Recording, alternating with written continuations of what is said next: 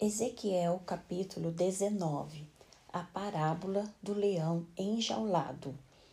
E tu levanta uma lamentação sobre os príncipes de Israel. E disse: Quem é tua mãe? Uma leoa entre leões, a qual deitada entre os leõezinhos criou os seus filhotes. Criou um dos seus filhotinhos, o qual veio a ser leãozinho e aprendeu a apanhar a presa e devorou homens. As nações ouviram falar dele, e foi ele apanhado na cova que elas fizeram e levado com ganchos para a terra do Egito. Vendo a leoa frustrada e perdida a sua esperança, tomou outro dos seus filhotes e o fez leãozinho.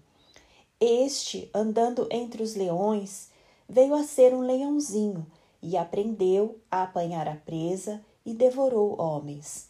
Aprendeu a fazer viúvas e a tornar desertas as cidades deles. Ficaram estupefatos a terra e seus habitantes ao ouvirem o seu rugido. Então se ajuntaram contra ele as gentes das províncias em roda, estenderam sobre ele a rede e foi apanhado na cova que elas fizeram.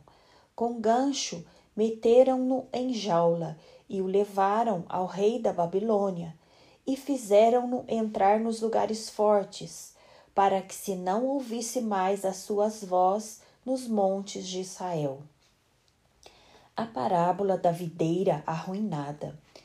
Tua mãe, se tua natureza era qual videira plantada junto às águas, Plantada à borda, ela frutificou e se encheu de ramos por causa das muitas águas.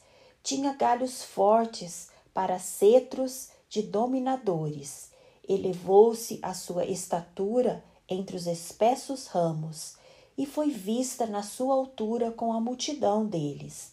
Mas foi arrancada com furor e lançada por terra, e o vento oriental secou-lhe o fruto quebraram-se e secaram os seus fortes galhos, e o fogo os consumiu. Agora está plantada no deserto, numa terra seca e sedenta.